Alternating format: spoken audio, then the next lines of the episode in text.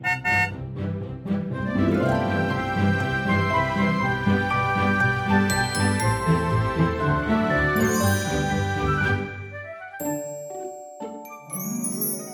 迎搭乘 JK 的身心灵游园车，Life is fantastic。我是 Kevin，我是 Jerome。大家好，我们今天再次回到一个主题，就是我们怎样把人类图可以活用在职场上面。所以上一次，如果大家有印象的话，我们要聊过一集是关于如何在职场下面用人类图里面的智慧，然后做到团队合作。所以上一次我们说到嘛，每一个人他其实都会有一些很多不同的面向，所以最重要的还是我们要互相知道自己的价值，然后尊重大家彼此的不同，而且透过一些沟通去理解彼此的界限在哪里，大家的需求是什么。所以我们这一集就会走更深入一点的课题，就是说人类图最基本的一个架构，四大类型。对，我们今天聊完四大类型之后啊，我们以后因为每个月其实我们都会有一次这个职场跟人类图的单元嘛，然后之后我们还会陆续去聊，比如说六条爻、嗯、在职场这个场景里面要怎么应用，或者它怎么呈现，还有可能四个动力中心啊，哦、对，或者是一些其他的内在权威等等，就是你在人类图世界里面常常听到，但是可能你会在想或者是犹豫。嗯，如何可以真的活用出来的部分？对，因为其实我们这个身心灵游园车，虽然我们讲人类图的知识，嗯、但是其实我们又很不希望就是把它做的好像变成一个教学性的一个节目嘛。所以其实我们比较是分享自己在各种不同生活领域里面的一些经验跟观察。嗯，那呃，我们有这个职场的这个部分这个单元的话，我们就是尽量也能够用这个人类图的角度。来看说怎么样把它应用在职场上，嗯，所以像我们今天就是会来谈说，就是四大类型，嗯，也就是所谓的生产者、投射者、显示者、反应者。好，我们彼此怎么样在职场里面可以互相的 teamwork，然后可以站对位置，嗯嗯，然后彼此可以让我们能够发挥出来的效果啊，可以就是截长补短。嗯，坦白说，我觉得在一开始认识人类图的时候啊，还好可以这样说，这是我是一个生产者，嗯、所以其实我跟人类图里面所说七十趴的这个类型是比较相符的，所以那个冲击没有这么大。但是其实我真的可以幻想一下，好像我们之前有邀请过 Jessica 来跟我们做投射者，对，或者是上一集我们邀请到 Nick 跟我们去说显示者，对，其实真的我很难去感受到对他们来说。他们那种如释重负的感觉是如何？嗯，就是原来我一直在活在这个世界里面，可能三十多年，然后发现好像一直都格格不入的。感觉原来是这个原因，我觉得对他们来说应该那个冲击挺大的。对啊，因为其实像我们生产者，当然生产者还有包含显生跟纯生，嗯嗯，但是所有的这些生产者呢，就已经占人口的大多数嘛，百分之七十都是生产者，所以其实身为大多数的我们，有的时候真的很难去感同身受这些非生产者他的一个存在的状况，或他会面临到的一些人际的处境，或工作上面的一些处境。嗯嗯，所以我们第一个当然会谈，就是我跟 Jerome 本身的设计，就是生产者这个部分。嗯哼，好像类型，嗯，这个类型对。然后，如果当然大家对生产者这个类型比较有兴趣的话，大家可以回到第八集去了解一下我们说的生产者真的是来工作的吗？还有是十六集我们要谈到显示生产者跟纯种生产者它的差别在哪里。那两集会比较更具体的说明生产者的一些概念跟说法，但是这一集我们会比较聚焦在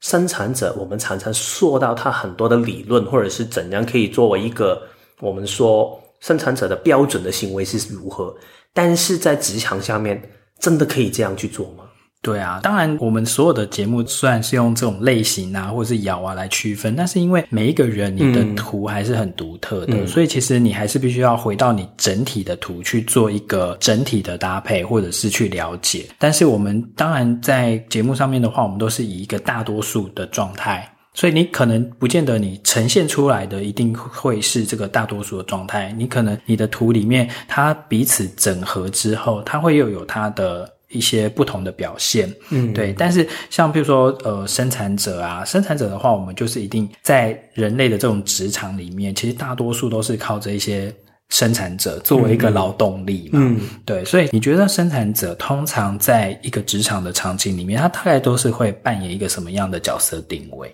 生产者，如果你用它的英文就是 generator，就好像之前主任有说过，generator 就好像一个发电机。对，它直译的话，其实就是发电机，代表它是有很大的动能，但是它的动能是用来做什么呢？就是创造。所以生产者其实有一股很大的力量，当大家聚在一起的时候，它可以让事情从没有到有的一个过程。所以这个就是生产者的一个动能的一个表现。嗯，所以其实这一种动能。当然，我们常常说嘛，就是要回到内在权威跟策略，这是两个可能性，一个是等待回应，坚固的回应；另外一个是等待情绪的清明。这两个部分刚好就是我是坚固的回应，然后 Jerome 是情绪的清明。所以我们会在接下来的一段时间里面，我们会探讨一下，其实在职场上面。是不是真的可以做到等待回应跟等待情绪的清明？对，我觉得其实当然每个人你面对的职场的状态也都很不一样啦。嗯、譬如说你待的产业也不同啦，然后你会遇到的老板、你会遇到的同事，整个环境的制约都不太一样。嗯，所以也许。有些环境它就是非常的求快，对对对。那求快的情况之下，他也不会管你说你对这件事情有没有回应，反正你现在该做什么就做什么。嗯、比如说你现在该去倒垃圾，你就是要去倒垃圾，嗯，也没有说哦，我我现在就对倒垃圾没有回应啊，嗯，对，因为我觉得大多数的人在谈到这种人类图跟职场的关系的时候，我们都会忽略掉一些很现实的因素。所谓现实的因素，就是说老板付钱给你，不是让你来活出你的人类图的。嗯老板付钱给你，其实是要你去达到这个组织的某一些功能性，嗯、或者是你要能够发挥的这种劳动性，或你要有所产出。对，但是呃，随着你对于你自己的自我的探索跟了解，其实你会越来越知道说你适不适合待在这个环境里面。嗯嗯，对，也许他对你的制约已经强大到你其实都不太能够顺从你自己的荐骨的回应去做事。或者是你都没有办法好好的等待你的情绪波去做决定，那这个时候你一定你做起事情来就会变得比较不顺嘛。嗯嗯，刚才我觉得主任说到一个很重点也很有趣的题目，就是说，其实坦白说，当然真的我们活出自己的时候，不代表其他人要配合你，然后可能放弃对他来说健康的事情，因为对于一个老板，他出钱，他就是为了自己的最大的利益嘛，这个真的是无可厚非。所以他没有打算要照顾你的需要，其实这个也真的是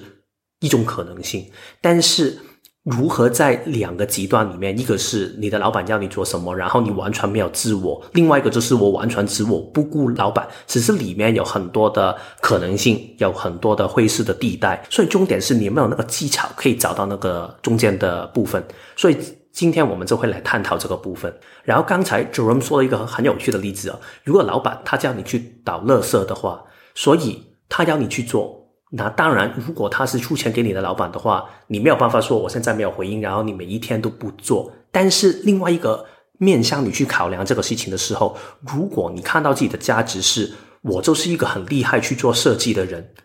但是老板每一天就觉得我是应该倒垃圾的话，就代表大家要的。事情不同步，大家的目标不同步，他看到你的价值跟你自己看到自己的价值根本不符合，这个代表可能这个老板跟你就未必是一个很好的配合，所以可能如果你真的看到自己的价值是什么的话，你就可以去挑选一个更适合你自己的工作。我觉得这个是第一个很重要的部分，也是我们回到生产者要找到自己的热情、自己有能量做的事情。如果刚好是你的热情是在倒垃圾，然后你的老板也需要一个人去帮他倒垃圾的话，你们两个配合在一起的时候就没有问题啊，就可以很好。所以我觉得重点就是知道自己的价值，然后找到一个老板愿意也看到你的价值就是在这里。然后两个就可以合作在一起，这个也是生产者跟生产者的一个合作的动能所在。嗯，因为其实很多的生产者在职场上面，他没有办法发挥他的荐股的动力啊，就会导致到最后他做事情，譬如说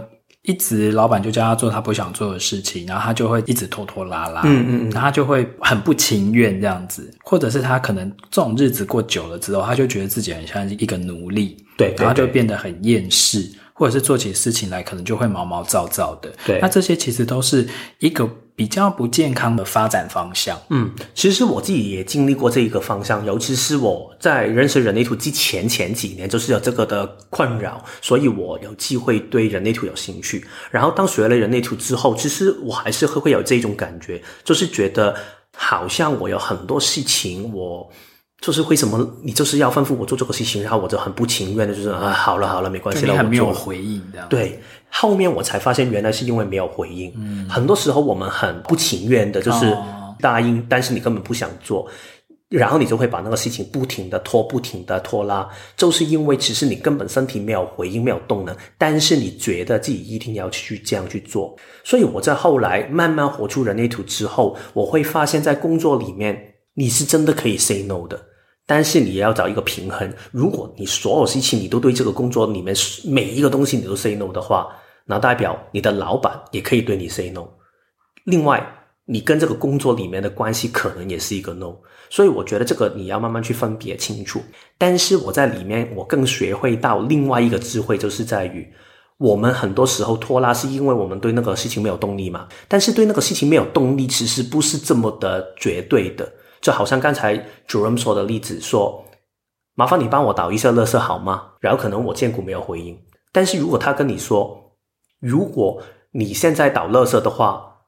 我会给你奖金，或者可能老板说，哦，如果给你半天假的话，你愿意帮我倒垃圾？对啊，说不定你就有回应。对啊，或者是我换掉一些你不想做的工作，我可以不要你做，但是你就帮我倒垃圾，这个也是可以啊。然后我用一个比较再简单一点的说法，就是如果那个老板突然冲过你跟你说，我现在要弄一个 PPT，你一个小时之后你就要弄给我，然后他就跑掉了，你一定会不爽，对吗？因为他根本没有吩咐清楚他想要的是什么，然后你也不懂为什么要这么干。但是如果他来跟你说，他说我们下一个星期我们有一个跟大老板的会议，所以我要准备一个 PPT，我大概想的方向是怎么样怎么样的啊，然后你三天之后你大概给我一个大纲，然后之后你一个星期后你做给我就可以了。如果这样的话，你身体的健骨的回应可能会比较 OK 一点，可能有可能没有哦。然后如果真的没有的话，那你再梳理一下，你会找到一个是你可以接受的条件。所以我要带出的重点是。我们很多时候所谓都没有荐骨回应，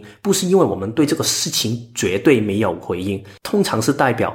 我们的条件还没有谈好而已。嗯，虽然我们在聊这个生产者的这个部分啊，我们刚才主要都是聚焦在说，就是荐股有回应，或你有干劲、嗯、你有热情的时候，这个生产者才真的会有动力去做这件事情嘛。但是又说，职场有的时候他不见得每件事情都会允许你有回应之后再去做。嗯、那这个时候，至少你自己心里要有一个觉察，有一个觉知，知道说，哦，我现在其实是迫于。对对对，工作或经济的需求，我必须这么做。但是长久这样下去的话，也不是办法。对，这是一个面向。那另外一个面向，我们今天要来探讨，就是说，如果今天你是这个团队的一个 leader，比如说你是一个小主管，那你下面有一些不同类型的员工，你要怎么样去跟他们互动？然后你要怎么样去带领他们？譬如说，如果你今天是一个小主管，然后你现在要带领的是一个生产者员工的话，你可能就是要去。问他问题，嗯，然后去看说能够去理解跟听他的荐骨对这个事情有没有回应，嗯，然后再来就是像我们刚才举的那个反面的例子啊，就是你就不要用这种威吓性的或强迫性的、很强势的叫他去做什么，因为你必须要尊重这个生产者的荐骨，嗯，当他有回应的时候，他才真的动得起来。而且，如果你可能一开始用一个比较短暂的利益来看，你会觉得反正这个事情我一定要做到，所以我管他有没有回应。但是长久下来，如果一个生产者的坚固能量真的没有用好的话，他通常会有两个状况。第一个状况是他觉得。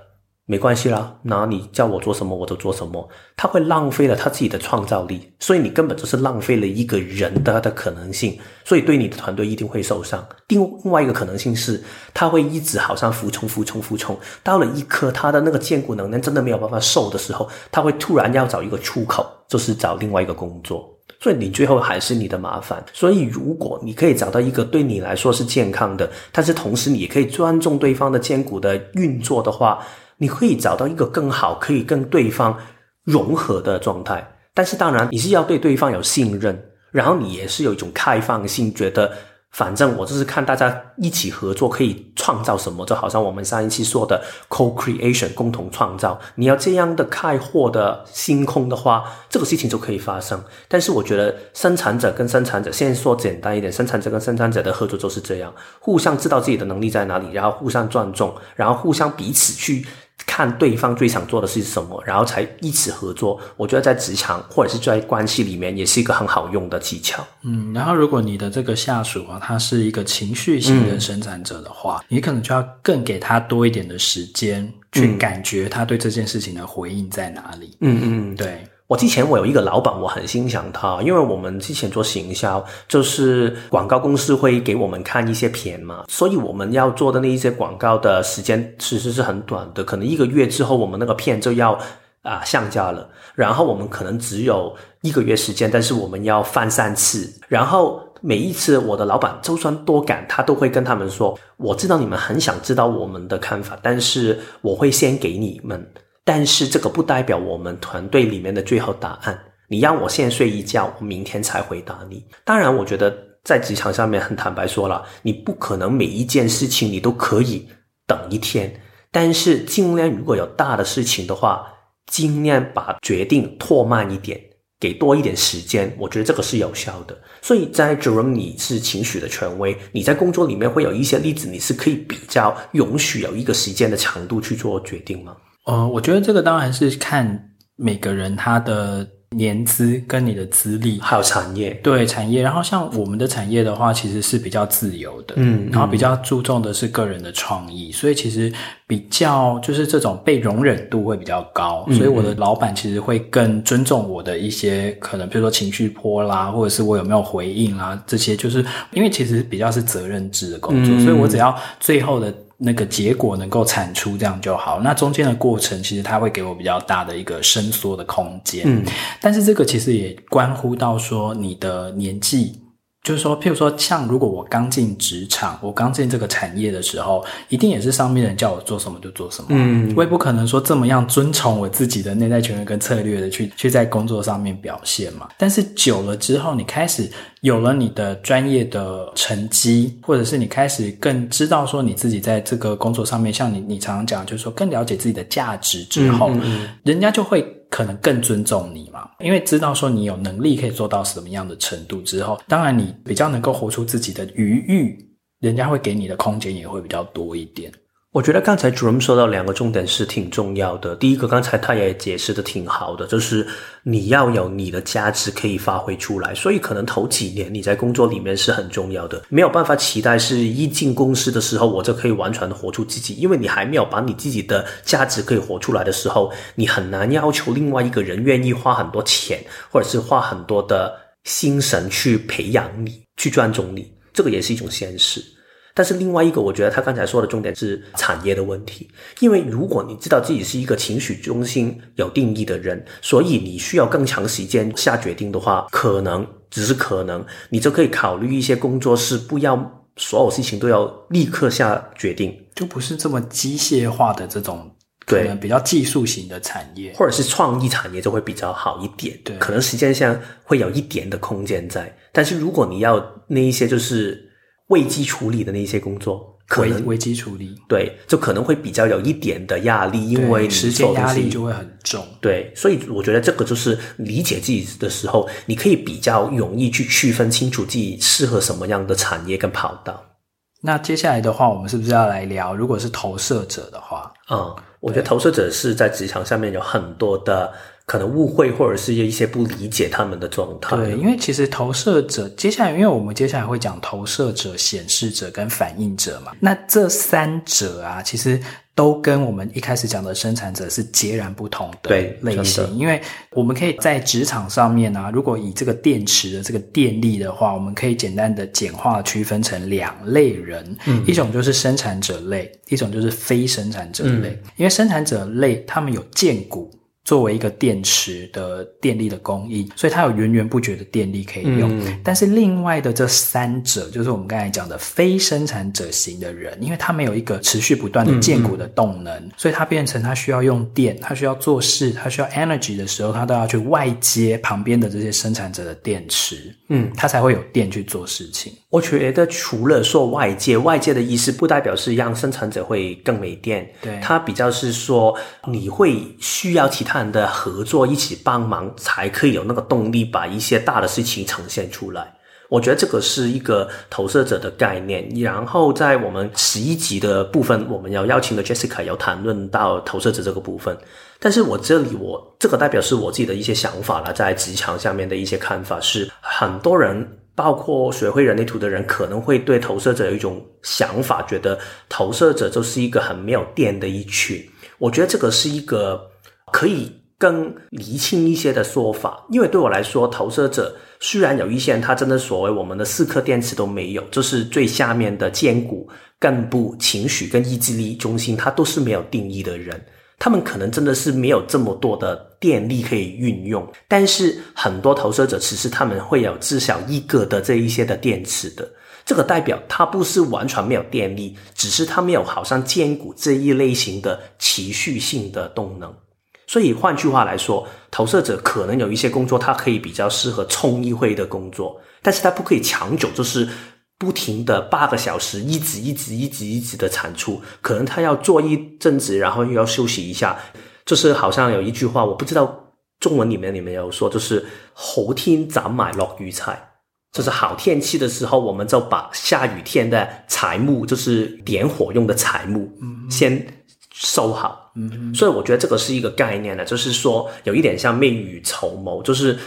如果你现在有动力的话，先做事情，但是当然没有动力的时候，就要让自己有一个空间去休息一下。我觉得这个是投射者的一个在职场上面很重要的条件。但是另外一个，我觉得投射者为什么常常会觉得自己没电的可能性，这个是另外一个说法，就是投射者。你真正要卖的是你的头脑、你的想法，但是不是你的劳动力，不是你的体力。所以要做的事情是，如果很多时候投射者太多焦点，不停的去向外看，想帮忙每一个人的需要的时候，你会很容易会让自己很累，因为你顾的事情太多。我觉得这个是投射者的另外一个在职场上面可以多看一下，或者是理解一下的面向。其实投射者在整个工作的团队里面啊，他其实是很适合当一个管理者的。嗯，譬如说专门负责做排班的人啊，或者是可能就是一个主管，但是是一个比较是一个内勤型的一个主管，嗯，因为其实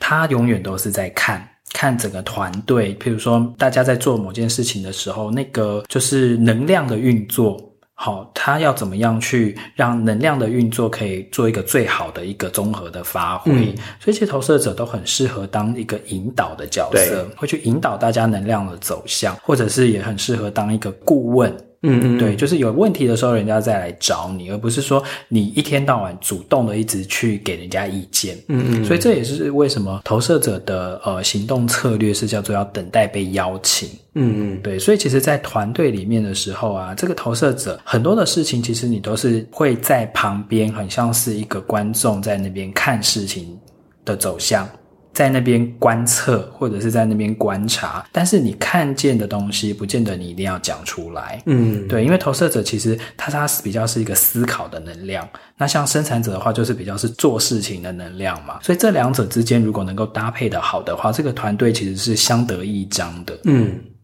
我觉得，所以刚才好像 Jerome 这样说，就是在投射者而言，他是很适合做引导性的工作，或者是顾问性的工作。但是最难的是，如果你刚刚在大学毕业之后，你出来工作的话，你很难跟其他人说：“现在我就做你的顾问吧，嗯，我做你的老板，我管理，你就听我去引导好了。”其实你没有一些在职场上面实战的经验的话，其实你很难去做这一些工作。所以投射者在头几年的工作是很多时候是挺困难的，要不就是你会找不到自己的定位是如何，另外一个是可能是你会不停的去卖你的体力，想做别人要你呈现的样子，但是之后会变得更累。但是走过这一个阶段里面，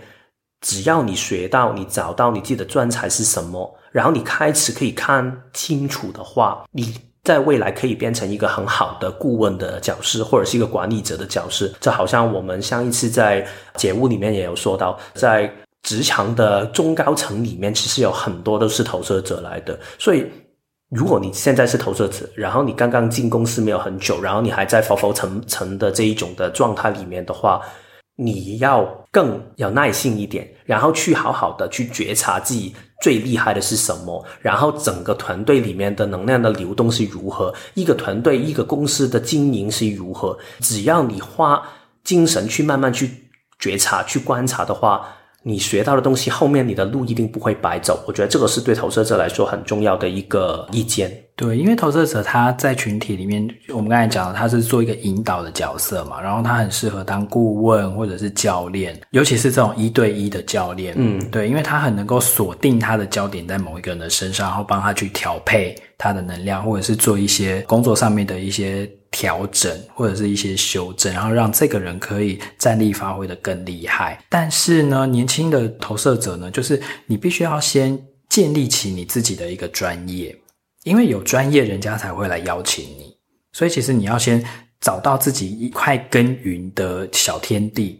然后可能这个专业的技能啊，或者是能力，你就是要花一点时间，也许一年到三年的时间，你不用急，然后慢慢慢慢的去培养你自己。然后再加上说，我们刚才提到说，生产者跟非生产者之间的差别是在于那建骨的那个电力嘛。所以投射者啊，即便是你有体力做事情。但是你还是要记得一件事情，就是你不要过度的工作，嗯，你不要就是有点像是一天到晚都在加班，因为空白荐骨的这个议题，就是很容易它会 overwork，就是他可能就是该停的时候没有停。尤其是很容易会把其他人的一些责任或者是工作扛在自己身上，其实所有人的问题都是自己的问题。对，其实就是很容易会管太多啦。嗯，对，因为总会觉得说，好像这个世界其实你自己最能干。那既然我很能干的话，我为什么不多做一点呢？反正能者过劳嘛，对不对？能者过劳，所以我就多做一点嘛。结果到最后，投射者其实有可能身体就会亮红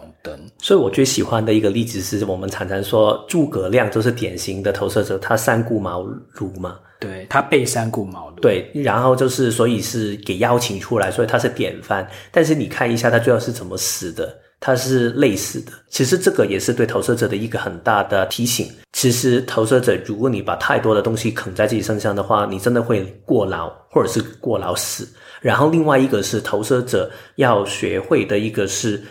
虽然是邀请，但是邀请是会有期限的。对，如果你刚才说，我们刚才说嘛，诸葛亮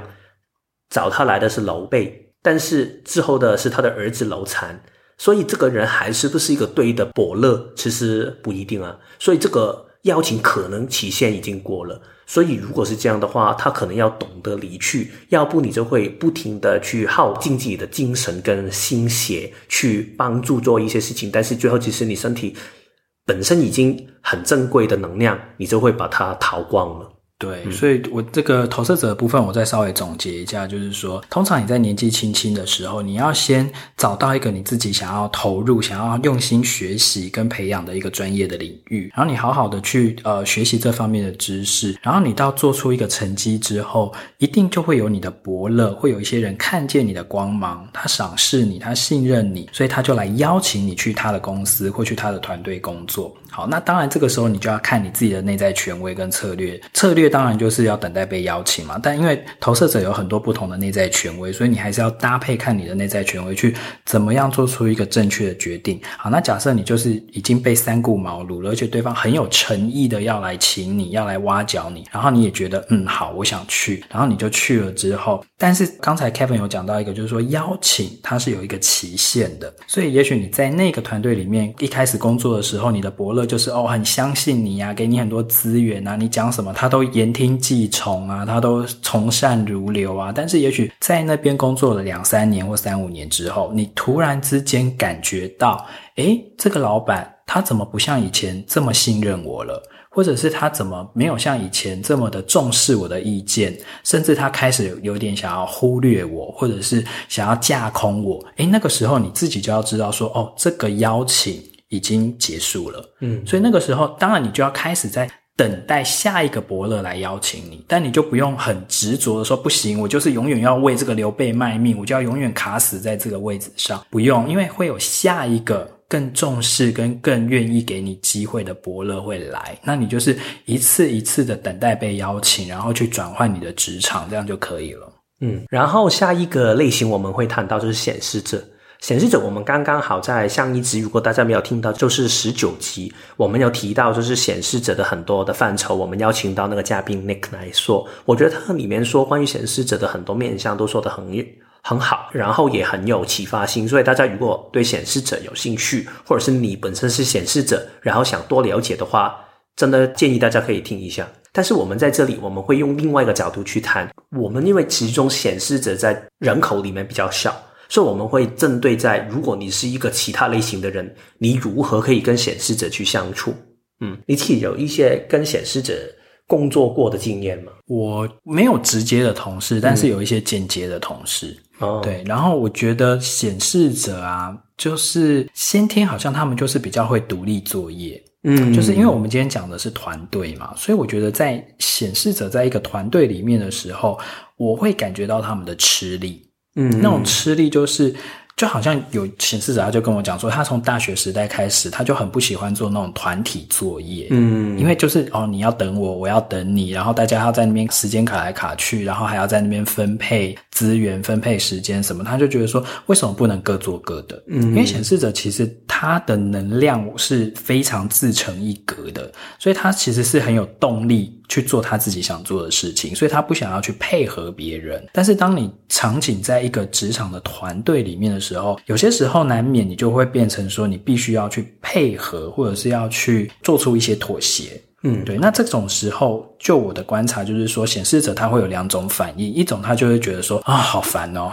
为什么要这样？嗯，为什么不能让我自己做我自己的？这是第一种嘛，那另外一种的话，他就会变成说，他反过来，他极力的一直要说服大家，嗯、或者是极力的想要去控制大家，去你们都用我的方法做事情，好不好？全部都照我要的来做，嗯、然后就会造成了很多人际之间的冲突。我之前遇过的有一些同事，其实他也是，因为他刚好也是显示者，是我的之前的下属。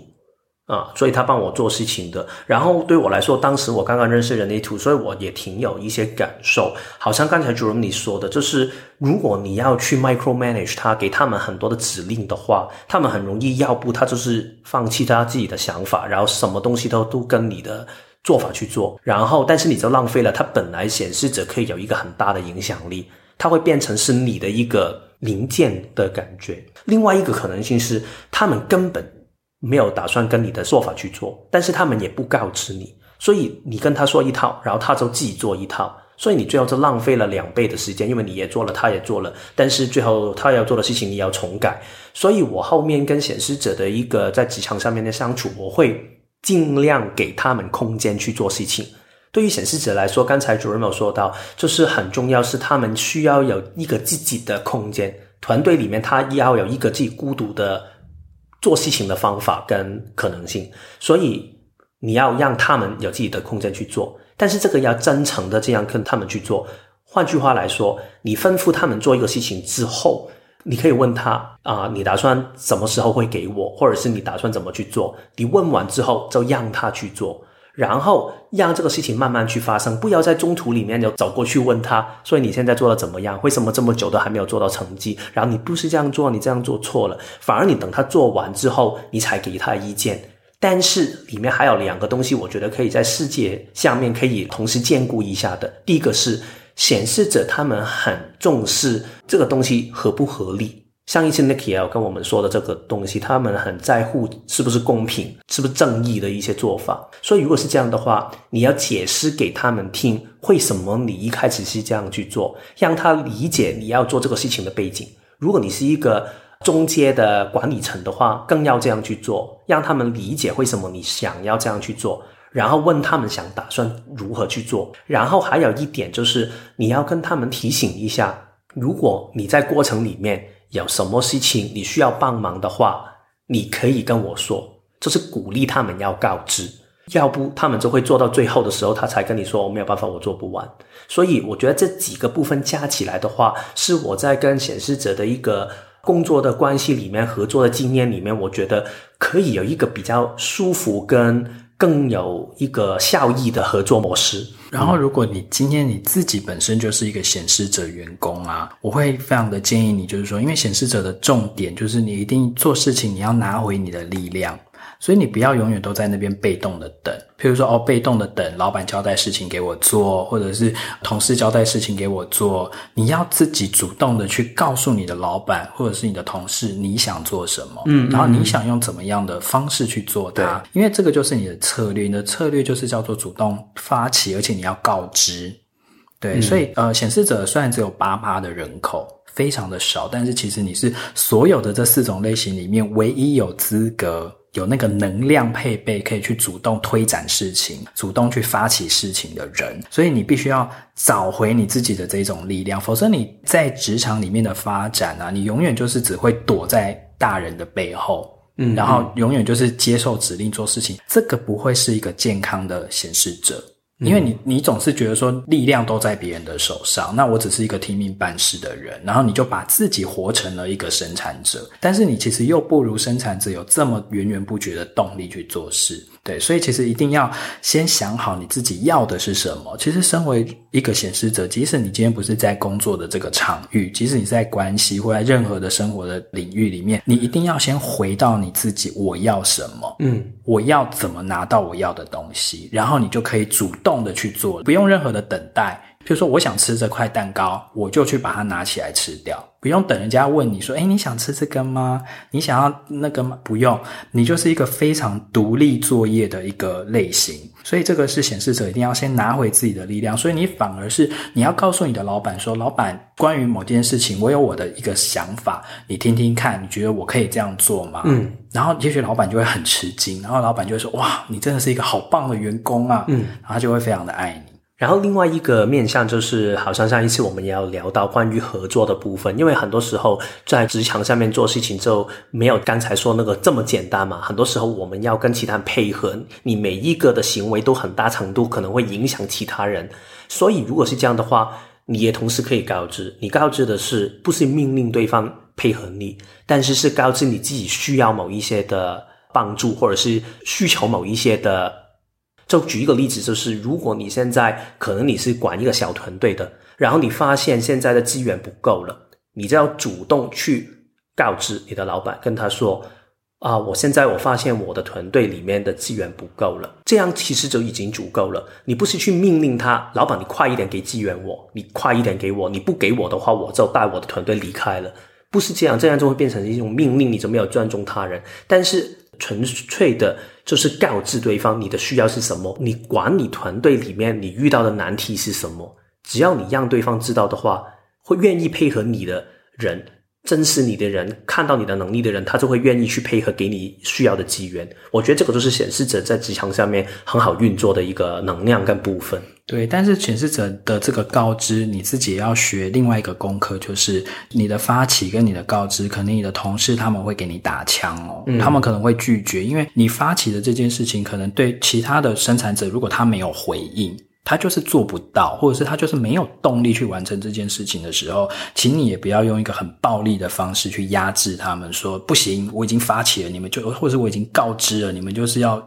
照我的方式来做，嗯，或者是一定要给我一个我要的一个做法。对，任何的类型啊，彼此在互动的时候，最核心的一定是要彼此尊重。嗯，好，我们说完生产者、投射者跟显示者，然后最后我们会聊一下反应者。反映者，我们现在还没有一集是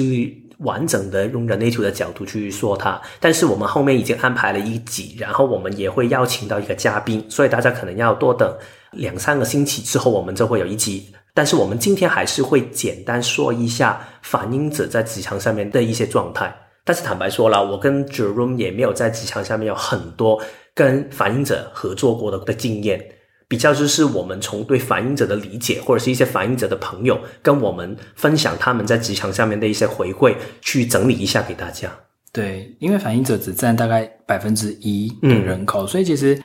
不见得你在你的职场里面都会遇到反应者，是啊，但如果遇到的话，其实我自己的感觉是因为其实我们公司里面是有一个反应者同事的，虽然我跟他没有直接的工作的关系，但是其实就是算是也是间接认识的一个同事，但是他给我的感觉就是，你其实从外表你看不出他是一个反应者，嗯嗯，其实很多的反应者，包含我自己反应者的朋友。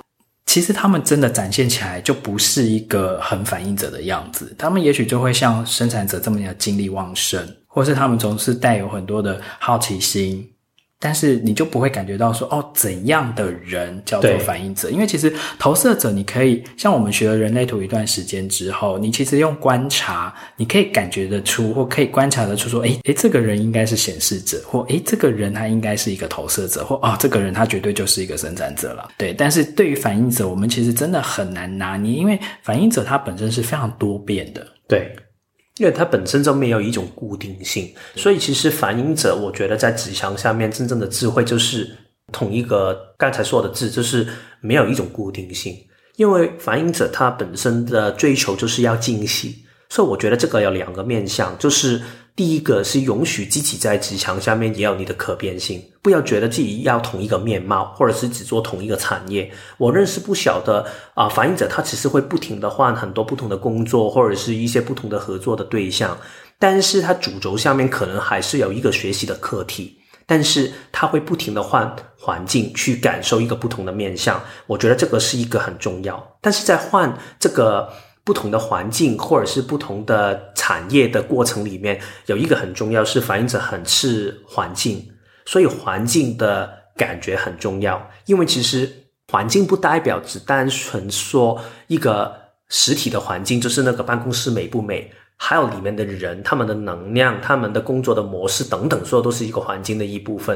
因为反映者会反映出旁边所有人、环境跟呃能量的状态。所以，如果你找到一个不对的环境，要不你会很辛苦，要不你也会变成这个环境的一部分。所以，我觉得这个是对反映者找工作的时候，或者是在职场上面找到自己的定位的部分，两个很重要的面向。所以简单来说，就是说，反映者他一定要选他自己喜欢的工作环境，嗯，或者是喜欢的工作的同事的那一群人的那个感觉。但是同时也容许一种可变性，对，可能现在你喜欢这个环境，但是下一刻可能你就会喜欢另外一个环境。对，不要说，因为因为我很喜欢这个环境，所以好像我一辈子都要卖给这个地方这样子。嗯，如果因为时间的推移，或者是一些人际的一些际遇、一些因缘际会，你又有了其他的机会。或者是你又有了其他的可能性的话，其实你也不用死守某一个地方。对，因为反应者来到这个世界上的宗旨，其实就是来体验的，嗯，就是要体验各种多样性，对，来体验各种多彩多姿的生活，或者是多彩多姿的人，嗯，对。所以我觉得可以尝试一下，把那个焦点比较放在如何在过程里面去体验自己的惊喜。而不是要我在职场上面要得到什么样的一个警戒啊，或者是赚很多钱。如果这个是你有兴趣体验的，是 OK 的。但是回到是里面，你是不是对于这一种的过程跟体验是觉得开心跟惊喜有趣的？我觉得这个比较重要。因为一旦少了新鲜感跟惊喜的那种感觉啊，其实它就反映者很容易会有种失望感。对，那当你有这种失望感的话，其实对于一个反映者来讲，其实就不是一个很健康的一个状况。那可能这就是一个警讯，告诉你说，哎、嗯、你可能要换一个换换一个环境了。嗯。所以，我们这一集大概就说完了四大类型，它在工作里面的一些不同的面向，然后如何可以在职场下面也用到人类图。我们的宗旨还是觉得。人类图是一个很好的智慧，但是如何用在你的生活里面是另外一个大家可以多去采用的。刚才我们分享的也只是我跟 Jerome 的一些见闻跟一些的看法，或者是自己的经验。当然，每一个人都很不同，好像我们刚才说。类型只是其中的一个板块，有很多每一个人都独一无二的。所以，如果你有兴趣的话，我们绝对鼓励你们要在生活在职场上面尝试去感受一下自己在职场下面如何去用你的一套的方法。我相信，可能你们也会有一些不同的看法，或者是有一些不同的体会。嗯，好，那我们今天的节目就进行到这边，希望可以让你更了解你自己的类型在职场上面会呃呈现怎么样的一个状态，然后要怎么去运用自己的能量。那我们就下周见喽，拜拜，拜拜。